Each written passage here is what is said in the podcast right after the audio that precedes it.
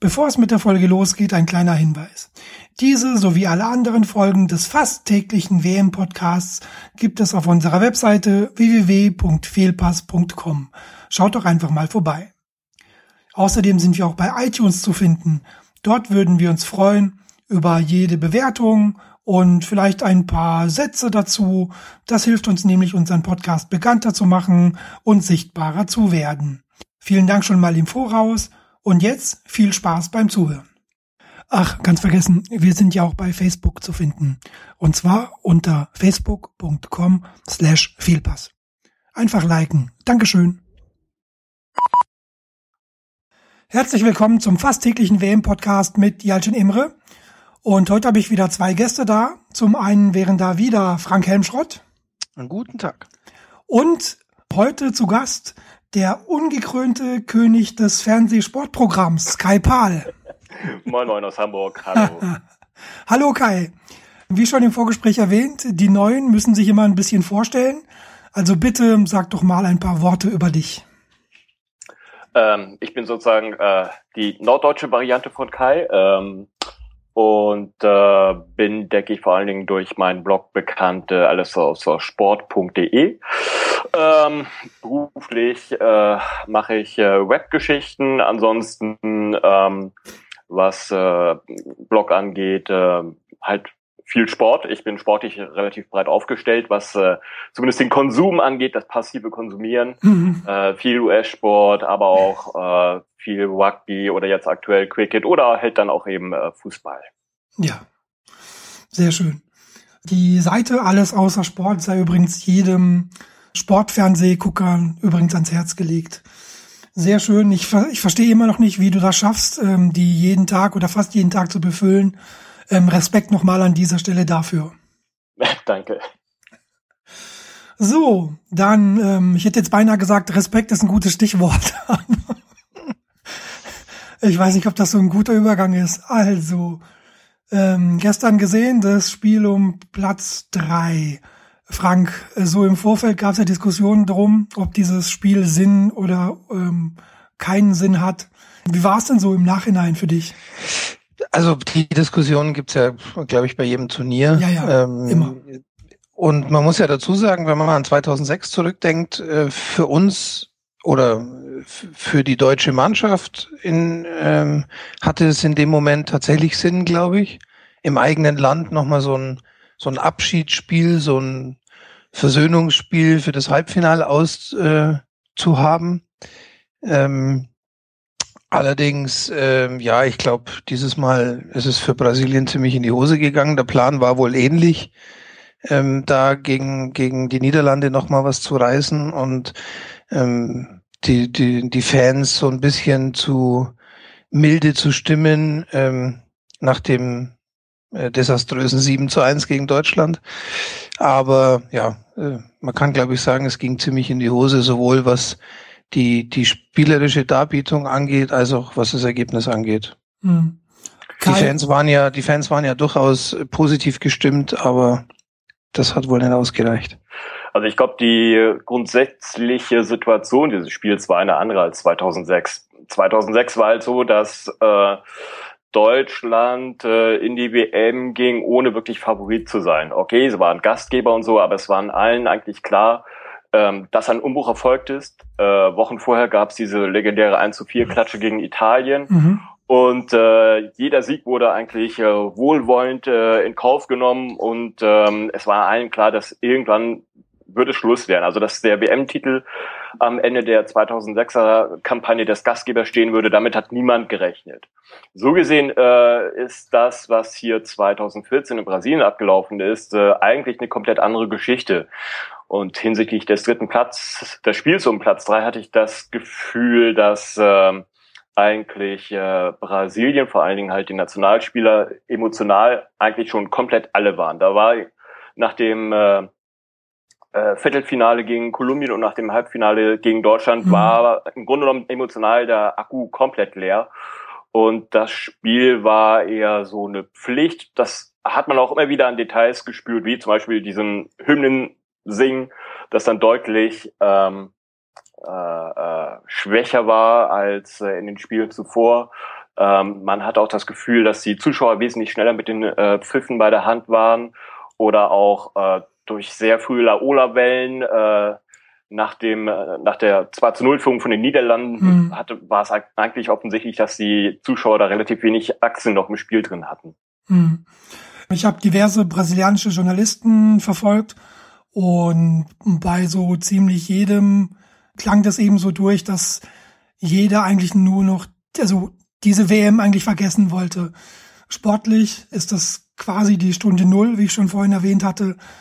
Vieles muss sich ändern in diesem Land, gerade im Hinblick so eben auf beispielsweise die äh, Ausbildung der Spieler hieß es, die Liga, da muss man sich was einfallen lassen. Angeblich liegt der Zuschauerschnitt der brasilianischen Liga unter der der MLS und dann reden wir so von äh, vier bis 5.000 Zuschauern. Ist eigentlich so ziemlich erschütternd, Frank. Alles Dinge, die ich bisher eigentlich nicht gewusst hatte. Ähm, geht mir genauso, ja. Ähm, ist tatsächlich so, wobei natürlich schon klar sein muss und eigentlich schon immer klar ist, dass bei all der Fußballbegeisterung äh, in Brasilien die das Thema Liga und so natürlich immer schon ganz anderes war als in Europa. Ähm, das konnte man nie wirklich vergleichen, ist natürlich nie so richtig auf dem Fokus bei uns, wenn man sich nicht ähm, ich sage jetzt mal, in, in äh, bewusst danach erkundigt oder bewusst damit beschäftigt. Mhm. Ähm, aber definitiv, was den Zustand angeht, was man gestern auch im Vorlauf gehört hat, wie, äh, wie der Stand ähm, äh, beim Verband ist, dass es da durchaus Querelen innerhalb des Verbandes gibt, wenig Entwicklung, wenig Talentförderung, auch bei den Trainern und so, äh, wo man jetzt auch sagt, okay, Scolari ist eigentlich vielleicht der Falsche, um weiterzumachen und, und da irgendwie einen, einen Neustart äh, zu wagen, der da vielleicht ansteht, zumindest, zumindest was die Grundausrichtung angeht.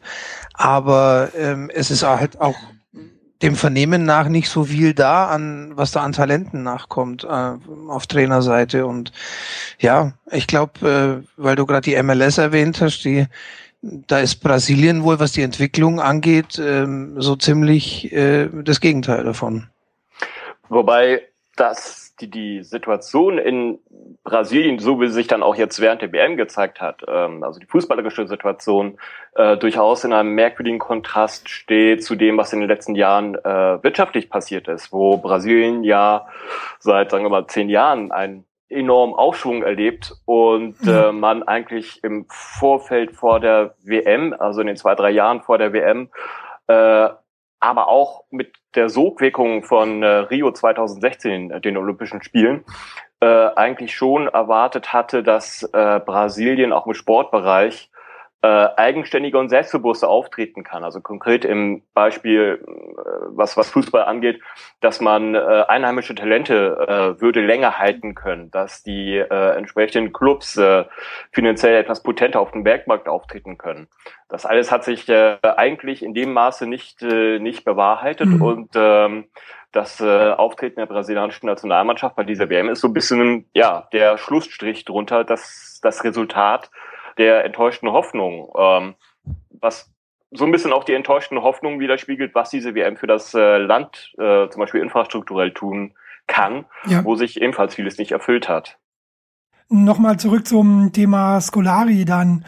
Ähm, es gab ja seinen Ausspruch wohl vor dem Halbfinale gegen Deutschland, dass ähm, er die Mannschaft aufstellt und ähm, jeder, dem das nicht passt, der könnte dann buchstäblich zur Hölle fahren. Das ähm, hat er jetzt mit ähm, Zins und Zinseszins von den Medien zurückgekriegt. Was wären da die Alternativen zu ihm? Kennt ihr irgend eigentlich irgendeinen anderen brasilianischen Trainer? Also mir geht's so, äh, mir ist nämlich aufgefallen, es gibt so im Weltfußball eigentlich niemand anderen. Naja, man könnte Dunga wieder hervorholen, äh, ob das allerdings so wirklich äh, zielführend wäre äh, oder ob es nicht eher so ein bisschen die Scolari 2.0 Variante wäre. Äh, es gibt durchaus äh, brasilianische Trainer, zum Beispiel auch ähm, von der bei der äh, japanischen Nationalmannschaft oder auch vor der WM 2010 äh, in äh, was, was die südafrikanische Nationalmannschaft äh, angeht. Aber das, man mhm. hat so mhm. das Gefühl, dass es eher so die äh, abgelegten brasilianischen äh, Trainer sind, äh, die nicht wirklich noch äh, großartig bei der Nationalmannschaft sind zugekommen. Ansonsten, was die ganze gesamte einheimische Szene angeht, ähm, dann ist das für uns eigentlich eher so äh, so ein schwarzes Loch. Äh, mhm. bei dem wir nicht wirklich irgendwie äh, Bescheid wissen. Also äh, das höchste der Gefühle ist, dass wir ein Spiel pro Woche äh, auf äh, Sport 1 Plus äh, zu sehen bekommen, aber äh, jetzt irgendwie so eine richtige Herausbildung eines Koordinatensystems, äh, wie es um den innerbrasilianischen Fußball bestellt ist, da müssen wir uns im Grunde genommen aus, auf Informationen aus zweiter Hand verlassen, was äh, irgendwelche Zeitungen, Kolumnisten äh, oder Korrespondenten erzählen. Genau, und da ist eben übereinstimmend die Meinung, es gibt eigentlich keine Klasse oder ähm, richtig guten Trainer in, in Brasilien, die im Weltfußball oder außerhalb von Brasiliens irgendwie einen Namen hätten. Beispielsweise jemanden, den man so öfter in der Champions League sehen würde. Gibt's eben nicht bisher. Und ähm, das ist auch so ein Thema, das was wohl angegangen werden sollte. Also nicht nur die Spielerausbildung, sondern auch dann die Trainerausbildung. Also genau. eine der äh, eine der, der wichtigsten äh, Medienleute für uns Europäer, was den brasilianischen Fußball angeht, ist äh, Tim Wickery, äh, englischer Journalist, der seit Jahrzehnten in äh, Brasilien lebt und äh, vor allen Dingen für die BBC berichtet. Ja. Und äh, zwei Dinge zum Thema. Zum einen ist er der Überzeugung, dass den Brasilianern so etwas wie ein Leitbild fehlt oder ein, ein Konzept, wo es dann eigentlich hingehen soll. Äh, vergleichbar mit dem, was äh, Deutschland äh, so roundabout 2000 gemacht hat. Mhm. Äh, wo soll der brasilianische Fußball hin? Was soll da für Spieler und was soll für einen Stil entwickelt werden? Mhm. Ähm, der zweite Punkt ist, äh, dass der brasilianische Fußball im Zuge der WM-Finalniederlage 1998, äh, unter anderem auch getriggert durch äh, Untersuchungskommissionen, äh, die die Regierung oder die der Staat äh, einsetzte, sich in die völlig falsche Entwicklung, ähm, äh, sich völlig in die falsche Richtung entwickelt hat, nämlich mehr hin zu einem effizienteren, physischeren Spiel und man eigentlich überhaupt damit nicht mehr gerechnet hat, dass sowas wie Kurzpassspiel oder Dribblings überhaupt nochmal aktuell werden würden. Also ein total und, pragmatisches Spiel eigentlich. Genau, pragmatisches Spiel, äh, im Grunde genommen das, was auch äh, ein Scolari verkörpert. Ähm, das letztendlich war man komplett überrascht, dass just dieses Kurzpassspiel, dieses äh, Dribbling am Ball durch äh, Leute wie Messi oder durch Barcelona oder das Spanien äh, in den 2000er Jahren äh, wieder aufblühen würde. Da ist Brasilien im Grunde genommen von der völlig falschen Seite erwischt worden und ähm, muss eigentlich bis heute dafür Tribut zahlen, dass sie die entsprechenden Spieler im Grunde genommen nicht mehr weiterentwickelt haben, sondern eher so zum Typus äh, äh, Luis Gustavo hingegangen sind. Mhm ja, wird wirklich interessant zu sehen, was da in den ähm, nächsten Jahren ähm, passieren wird, beziehungsweise jetzt, was jetzt unmittelbar nach der WM passieren wird. Ich glaube, Scolari wird eben nicht zu halten sein. Und danach kann man eigentlich nur hoffen, und das klingt jetzt fieser, als ich es meine, dass sie so jemanden eben kriegen wie Klinsmann, der einfach mal eben die Strukturen aufbricht, der neue Strukturen schafft der ähm, auch die Liga dann einbindet, ähm, dass es eine gewisse Verzahnung gibt zwischen Liga auf der einen Seite und der Nationalmannschaft auf der anderen. Ich glaube, das wäre Brasilien zu wünschen. Vielleicht ist es ja Jürgens nächstes Projekt. nee, aber tatsächlich, also ähm, ich glaube, das stimmt. Äh, vielleicht brauchen sie auch wirklich den, den Einfluss von außen, also ähm, einen, einen internationalen Trainer, der, der andere Ideen, äh, Gedanken reinbringt, von dem sie sich, der vielleicht irgendwo anders den Erfolg schon hatte und, und dem sie entsprechend dann vertrauen, da Dinge neu aufzubauen. Genau. Vielleicht ist es auch, ne, aber auch eine Geschichte, die tatsächlich mehr mehr aus dem Verband kommen muss als nur von dem Trainer. Vielleicht, ähm, keine Ahnung, aber da sind wir wirklich an dem Punkt, wie Kai schon sagte, da müssen wir uns zu sehr auf äh, auf äh, Informationen um mehrere Ecken verlassen. Das ja, ja. ging ja so ein bisschen aus dem aus dem äh, Bericht im Vorlauf äh, im ZDF gestern Abend hervor, ähm, die da eben auch drüber gesprochen haben. Aber letztendlich, ähm, wie Kai schon sagte, haben wir da kaum direkte Informationen darüber. Ja, das stimmt. Also Gut. ich, ich, ich glaube tatsächlich, dass äh, sozusagen die Form eigentlich nicht von außen kommen kann, also durch jemanden wie Klinsmann. Ich glaube, dass die Egos der brasilianischen Clubs was ich auch immer, äh, immer wieder so ein Gemauschel, was äh, Aufstiegs- und Abstiegsfragen im Ligabetrieb äh, angeht. Ich glaube, dass die Egos der Clubs äh, zu groß sind, als dass äh, jemand externes, äh, ohne eine Anbindung innerhalb der brasilianischen Fußballszene zu haben, ähm, da wird wirklich viel bewirken können. Mhm. Ja, da bin ich gespannt eben, wenn das aus dem Verband kommen soll. Da gibt's ja auch, ja, also keine wenigen Korruptionsvorwürfe ähm, an unterschiedlichste Personen. Ähm, da bin ich mal sehr gespannt, wie das so jetzt dann sich entwickeln wird. Aber gut, ähm, kommen wir zum letzten verbleibenden Spiel dieser WM und wie ja so ziemlich jeder behauptet, dem größten Spiel, was es eigentlich gibt auf der Welt, das WM-Finale Deutschland gegen Argentinien. Ich habe eigentlich gestern vergessen, den Klaas, meinen Gast, zu fragen, ähm, wo er denn letztes Mal, also beim letzten WM-Sieg war und ob er sich noch dran erinnern kann. Ist jetzt 24 Jahre her. Ähm, Frank, wo waren denn Sie zu, an diesem Tag? Das ist, ein, das ist eine sehr gute Frage, die mich tatsächlich schon beschäftigt hat. Ich kann es äh, tatsächlich gar nicht, ähm, gar nicht so genau sagen. Ich glaube zu Hause. Ich weiß nur, dass ich einen Teil äh, der WM ähm, aus dem Urlaub in Ungarn verfolgt habe und da kann ich mich tatsächlich mehr erinnern, weil das war so ein wir hatten da so ein, so ein äh, Ferienhaus gemietet, waren mit äh, einem größeren Teil der Familie zusammen da und haben dann auf so einem Mini-Fernseher auf der Terrasse immer die Spiele geguckt und das war sehr prägend irgendwie. Das Finale an die, die einzige wirkliche finale Erinnerung habe ich an, an den einsamen Walk von Franz Beckenbauer ähm, nach Abpfiff. Das ist so das, das prägend, der prägendste Moment, der mir blieb, aber ich kann tatsächlich nicht 100 pro sagen, ähm, wo ich es gesehen habe. Ja. Und Kai, du, weißt du das noch? Ja, ich weiß es äh, sogar noch recht gut. Ich war bei meiner äh, Großmutter in einer hessischen Kleinstadt im Odenwald in Großumstadt und äh, ja, wir haben das Spiel damals äh, auf dem Fernseher gesehen und äh, ich kann mich noch entsinnen, dass nach dem äh, Sieg dann auch äh, draußen auf den Straßen so zumindest ein kleiner Umzug äh, äh, da war. Kann nicht nicht allzu groß, was was jetzt irgendwie äh, aktuell immer stattfindet, aber ähm, äh, es war schon so ein bisschen was, äh, was das Dorfleben oder das Kleinstadtleben äh, aufmischte.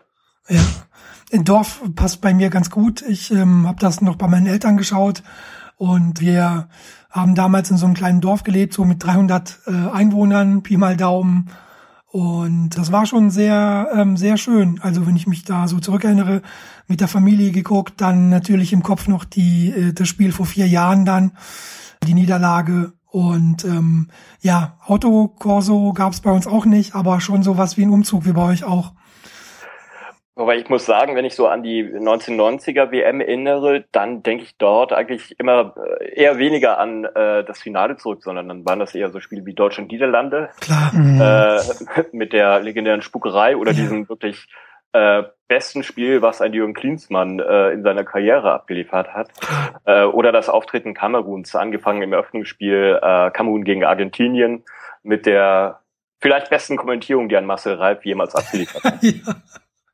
ja, wunderbar, wirklich äh, schöne Erinnerungen, was die 90er WM angeht. Wie sieht's aus, Kai? Wie ist so das Bauchgefühl für heute? Werden wir da auch in 20 Jahren ähm, so darüber schwelgen? Was glaubst du? Was erwartest du? Also wenn ich wetten müsste, würde ich eher auf den deutschen Sieg setzen. Aber für mich ist Argentinien eine relativ große Unbekannte, was das Finale angeht. Ähm, wir haben bislang schon im Grunde genommen zwei unterschiedliche argentinische Mannschaften erlebt. Wir haben das Argentinien in der Gruppenphase erlebt, was sehr äh, sehr passiv in ein Spiel reinging, über, offensiv nicht überzeugend, sehr abhängig von Messi.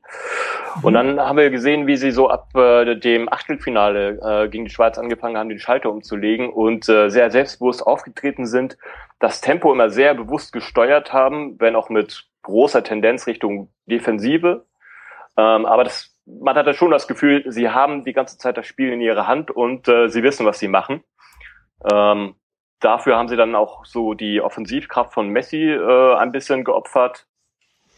Jetzt frage ich mich, wie sie gegen Deutschland auftreten werden, denn ähm, Deutschland steht die äh, Schwäche aufgrund der hochstehenden Verteidigungslinie derartig ins Gesicht geschrieben, äh, dass ich mich frage, ob Argentinien nicht äh, möglicherweise für dieses Spiel wieder ein bisschen mehr Körner in die Offensive investiert, mhm. um versuchen, äh, die Konteranfälligkeit Deutschlands auszunutzen. Mhm. Frank, Messi wurde natürlich schon oft genug angesprochen. Ähm, glaubst du, er wird heute wieder ein entscheidender Faktor werden? Schwer zu sagen. Ähm, also mir geht's ja insgesamt so, dass solange ich nicht drüber nachdenke, habe ich eigentlich bin ich relativ sicher, dass wir das heute Abend gewinnen. ähm, vom Gefühl her habe ich ein gutes Gefühl sozusagen. Vom Feeling her. Ja. Ähm, genau. wenn ich drüber nachdenke, geht's mir so ähnlich wie Kai. Mich besorgt so ein bisschen das Glück, mit dem Argentinien die, ähm, die K.O.-Runde überstanden hat. Äh, mhm. Das, äh, der späte Sieg gegen, gegen die Schweiz, das Elfmeterschießen gegen die Niederlande, ähm, mit, mit auch relativ äh, viel Chancenglück, was, was die Niederlande angeht in dem Spiel. Mhm. Ähm, ja, also Messi ist natürlich immer ähm, dafür gut, ein Spiel zu entscheiden. Da braucht man nicht drüber sprechen, glaube ich. Das äh, kann immer so sein. Ähm, der Spielverlauf ist mir allerdings, also die, die, die Tendenz des Spielverlaufs ist mir allerdings ähnlich unklar wie Kai, weil ich überhaupt nicht weiß, was von den Argentiniern zu erwarten ist. Ähm, ich kann mir nicht vorstellen, dass, dass, dass sie sich sehr, so stark in die Defensive aus richten, wie sie es, ähm, wie sie es teilweise in der Vorrunde getan haben, äh, in der in der Gruppenphase getan haben. Mhm. Allerdings, äh, ja, das das würde gegen Deutschland, glaube ich, einfach schief gehen und ich glaube, das wissen sie. Die Frage ist, wie anfällig wir hinten sein werden. Mhm. Das ist ein, mit Sicherheit ein starker Punkt. Die Frage ist für mich so ein bisschen, was ist mit die Maria? Ja, das ist ja äh, noch die große Unbekannte. Der hat ja wohl gestern relativ gut trainiert. Allerdings ähm, hat wohl auch keiner ihn, ihn öfter als drei, vier Mal sprinten sehen. Mhm. Äh, wie Olli Kahn schon sehr passend sagte gestern, da würde er dann relativ schnell merken, ob es geht oder nicht. Ja. Ich hatte irgendwas gelesen, dass er dann das Training abgebrochen hat, aber okay. hab das jetzt auch nicht mehr verifizieren können. Okay. Ja, das ist mit Sicherheit ein, ein entscheidender Faktor in der Offensive. Ist, ist die Maria, glaube ich, ähm, fürs gesamte Spiel, für die Ausrichtung wichtiger als Messi. Ähm, mhm. Messi ist aber halt natürlich immer für, für ein Tor gut und für eine Einzelaktion, das zweifellos. Also, aber das kann man, glaube ich, einfach nicht vorhersagen, ob er da in irgendeiner Form entscheidend sein wird heute Abend. Mhm. Kai, gibt's für Deutschland vielleicht so eine Art ähm, Erfahrungsvorsprung? Also wenn man jetzt ähm, die letzten Jahre, die letzten Turniere so begutachtet, äh, hat's ja Deutschland eigentlich immer schon relativ weit gebracht ähm, Halbfinale, also jetzt dann das vierte Mal gewesen. In der Champions League hat man einige Spieler gehabt, die sowohl verloren als auch dann gewonnen haben. Könnte das vielleicht auch ein Faktor sein heute?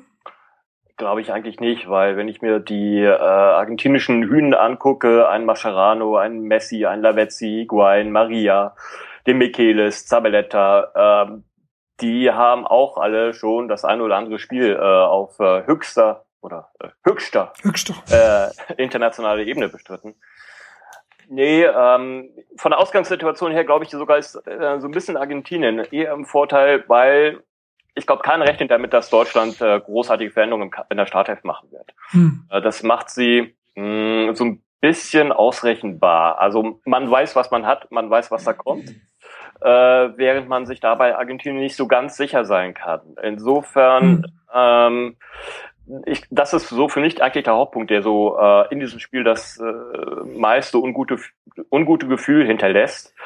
Ähm, ein Vorteil, den es eventuell haben kann, äh, ist, dass Deutschland halt bereits bei dieser WM mehrmals vor der Situation stand, gegen ähm, defensiv sehr kompakt stehenden Gegner äh, zu spielen zu müssen. Ja. Ähm, das äh, sind Situationen, die man kennt und ähm, wo man auch weiß, dass man die Geduld für hat, wo man aber auch weiß, dass man notfalls, wenn man wie gegen Ghana äh, in Rückstand gerät, dass man das dann auch wieder aufholen kann. Mhm. Äh, für Argentinien wiederum ist dies eigentlich das erste Spiel, wo sie es mit einem Gegner zu tun haben, der wirklich auch ähm, kommen wird, der wirklich proaktiv sein wird. Ähm, das ist dann so für Argentinien so vielleicht irgendwie äh, die kleine Unbekannte, äh, die sie erwartet. Das, äh, was äh, die Deutschen da offensiv äh, reinschmeißen werden, hat dann doch ein anderes Kaliber als sagen wir mal die Schweiz oder Belgien, weil es Mannschaften, die äh, bei weitem nicht so aktiv oder druckvoll äh, sind. Ähm, also von daher, ja, es ist so, ein, so eine Gleichung mit relativ vielen Unbekannten, äh, was die Details zumindest angeht. Hm. Es gibt ja aber auch dann jetzt, wenn man auf die Bank schaut, diverse Möglichkeiten für Yogi Löw da jetzt umzustellen, Frank. Also jetzt sei noch nur mal an dieser Stelle Götze erwähnt, ähm, es sei mal Schürle erwähnt, natürlich, der immer reinkam. Die Möglichkeit gibt's ja auch noch. Also Möglichkeiten gibt es zweifelsohne jede Menge, glaube ich, aber ähm, Jogi Löw hat in dieser in dieser WM so ein bisschen bewiesen, dass ihm daran nicht so viel liegt. Ähm, er hat wenig experimentiert, er hat auf äh, trotz äh, teilweise großer Kritik nicht nur in der Öffentlichkeit, sondern auch von von Menschen, die eine Ahnung haben, vermeintlich einfach weiterhin auf umstrittene Personalien wie Mesut Özil zum Beispiel gesetzt. Mhm. Ich glaube nicht, dass wir heute Abend eine Überraschung erleben. Ich, Möglichkeiten gäbe es sicherlich äh, genügend. Also ich könnte mir zum Beispiel Götze für Özil vorstellen oder ähnliches, aber ich glaube nicht, dass es passiert. Mhm. Ich, ich denke, dass zum Beispiel so jemand wie äh, Schöle eine bewusst eingesetzte Waffe ist, die auch äh, wirklich erst nach 60 Minuten äh, kommen soll, äh, damit äh, seine Geschwindigkeit im bereits äh, etwas müde, müde, müde Abwehrbeine ja. Ähm, äh, reinlaufen soll. Ähm, ich denke, was die Aufstellung angeht, hat Löw den großen Vorteil, dass äh, Schweinsteiger und Kedira wirklich äh, zum richtigen Zeitpunkt wieder fit geworden sind und äh, 90 Minuten durchspielen können. Also Kedira mit der besten Leistung äh, der WM äh, jetzt im Halbfinale, ja. Schweinsteiger auch seit zwei, drei Spielen äh, wieder auf Top-Niveau. Da hat er wirklich Glück gehabt, dass er nicht, dass er dieses Pendelspiel auf der Sechserposition nicht mehr zu machen brauchte, äh, um dann äh, Lahm zum Beispiel von der Rechtsverteidigung immer wieder dorthin zu mhm. ziehen, oder? Ja. Jetzt ist natürlich, äh, steht natürlich jetzt die Möglichkeit im Raum, dass eben Argentinien beim, ja, Erzrivalen, beim Nachbarn Brasilien die WM holt. Das wäre, glaube ich, so mit das Unerträglichste für die Brasilianer jetzt noch zusätzlich zu diesem vierten Platz. Ich glaube, du willst darauf raus, dass die Brasilianer heute Abend ähm, sich für uns aussprechen. So ein bisschen, ja, natürlich. Ja, ja. ja. Ja, nee, ich glaube, da kann man kann man damit rechnen und natürlich wäre das ein Horror für die. Also das wäre nochmal da, ähm, zumindest dem Vernehmen nach, ja, der, der Schlag obendrauf nach äh, nach dem Halbfinale aus, gar keine mhm. Frage. Ich glaube, das brasilianische Herz ist, äh, das ohnehin schon blutet, wäre dann äh, ziemlich zerrissen danach. Ich bin gespannt, wie sich das im äh, Stadion auswirken äh, wird, ob da überhaupt noch irgendwelche Brasilianer drin sind. Ähm, angeblich sind wohl irgendwie 100.000 Argentinier in Rio eingefallen. Ja, 120. Äh, und äh, die waren ja auch schon teilweise bei den äh, Vorrundenspielen äh, im, in den Stadien, weiß nicht, 50, 60, 70 Prozent irgendwie, äh, dass sie da die Ränge gefüllt haben. Die haben wohl auch die vergangene Nacht ziemlich zum Tag gemacht. Ich weiß nicht, ob du es auf Twitter mitbekommen hast, Berichte diverser Journalisten.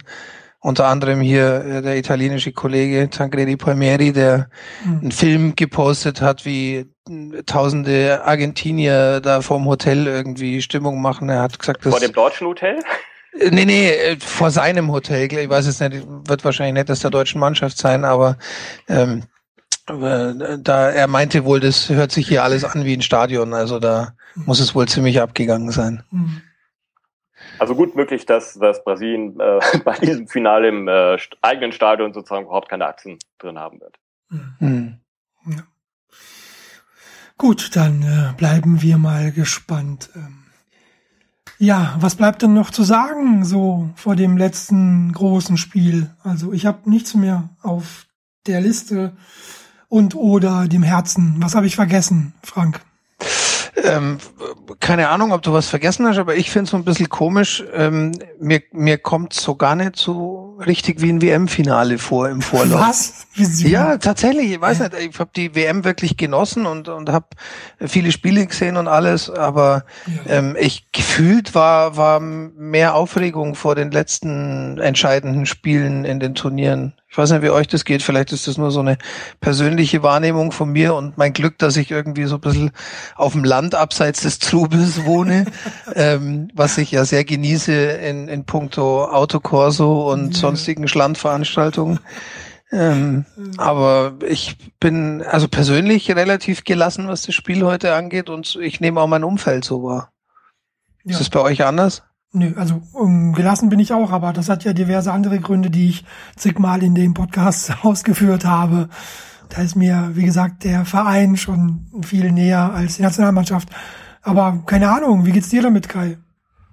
Ja, äh, bei mir ist es eigentlich auch so, dass es eigentlich äh, über die ganze WM ich eigentlich sehr viel anderes äh, Zeug über die Ohren hatte und dann auch äh, erst irgendwie so ein, zwei Stunden vor den Spielen irgendwie äh, wieder auf äh, WM umschalten konnte, falls mhm. überhaupt. Äh, ich mhm. habe auch die Spiele nicht sehen können.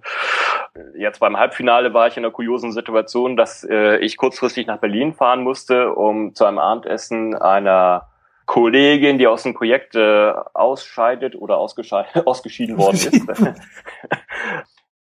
so dass ich das Halbfinale in, in einem österreichischen Restaurant äh, gesehen habe. Zum Glück waren wir die einzigen sieben Gäste im Restaurant und der äh, Wirt hat dann irgendwie auch um kurz vor zehn den Fernseher reingerollt. Also von daher äh, keine Spielminute verpasst, aber jetzt auch nicht so äh, mit Hingabe fünf Stunden vorher den Fokus auf das Spiel gehabt. Hm, hm. Ich ähm, kann das, wie gesagt, nachvollziehen, Frank, aber ich ähm, bin da irgendwie gefühlt der falsche Ansprechpartner.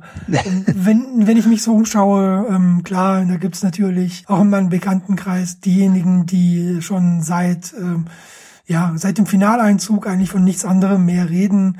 Aber es gibt auch die Leute, die wie ich oder noch irgendwie kühler drauf halt reagieren. Ja, ich kann ich kann beides verstehen. Ich meine, ähm, ich habe das 90 miterlebt. Jetzt 24 Jahre später ist es für diverse Leute so das erste Finale, was sie dann wirklich selber miterleben können. Und da finde ich es eigentlich nur legitim, dass man da so ein bisschen hibbelig ist und so ein bisschen ausflippt. Ja, sei allen gegönnt. Was ich halt nicht mag, ist halt dieses Gemaule und das Gemoser. Das stimmt. Hoffentlich jetzt dann bald die WM vorbei. Das ist mir auch zum Beispiel, das ist mir heute Morgen auch sehr, sehr, sehr negativ aufgefallen, als ich äh, Twitter aufgemacht habe und mir gedacht habe, okay, in jedem anderen Land äh, würde jetzt wahrscheinlich irgendwie die Vorfreude, äh, würde vor Vorfreude platzen und bei uns wird erstmal über, über Details äh, gemosert. Äh, vielleicht ist es ein deutsches Phänomen, vielleicht aber auch ein Twitter-Phänomen. Gut, morgen ist dann also sowieso alles vorbei. ja, morgen noch nicht. Also morgen wird es dann ja die achtstündige Live-Übertragung von der Berliner Fernmeile geben. Im Erfolgsfall nur. Aber nur im Erfolgsfall, ne? Nur im Erfolgsfall, Was? genau. Im, ja. im Misserfolgsfall, wenn, wenn sich Yogis Jungs wieder durch die Hintertür an irgendeinem anderen Flughafen verabschieden wahrscheinlich. Gut, dann ist also übermorgen, äh, sagen wir, übermorgen ist dann so oder so alles vorbei. Genau. Gut, äh, wenn wir schon vorbei sind, dann ja, würde ich sagen, sind wir für heute auch. Tag der Überleitungen. danke, danke. Dann, ähm, wenn ihr nichts mehr habt, dann würde ich sagen, ist es jetzt hier für heute auch Schluss. Keine Einwände, sehr gut. Keine Einwände. Dann äh, bedanke ich mich herzlich für diese Runde bei äh, Frank Helmschrott. Sehr, sehr gerne. Vielen, vielen Dank, Frank, für die vielen Male, die du da warst. Vielen Dank für die Einladung. Und äh, ja, wir sehen uns so oder so wieder. Und natürlich auch herzlichen Dank an den, äh, was habe ich vorhin gesagt, Kai? Ungekrönten last guest. Genau, last but not least new guest, den ungekrönten König des Fernsehsportprogramms, habe ich glaube ich gesagt. Kai Pahl. Ja, kein Thema, danke, danke, kein Thema. Äh, so, und auch an die Zuhörer, vielen Dank fürs Dabeibleiben. Wir sind nach dem Finale nochmal da. Bleibt uns gewogen. Auf die Sendung kommt jetzt auch nicht mehr an. Bis dann. Tschüss. Tschüss.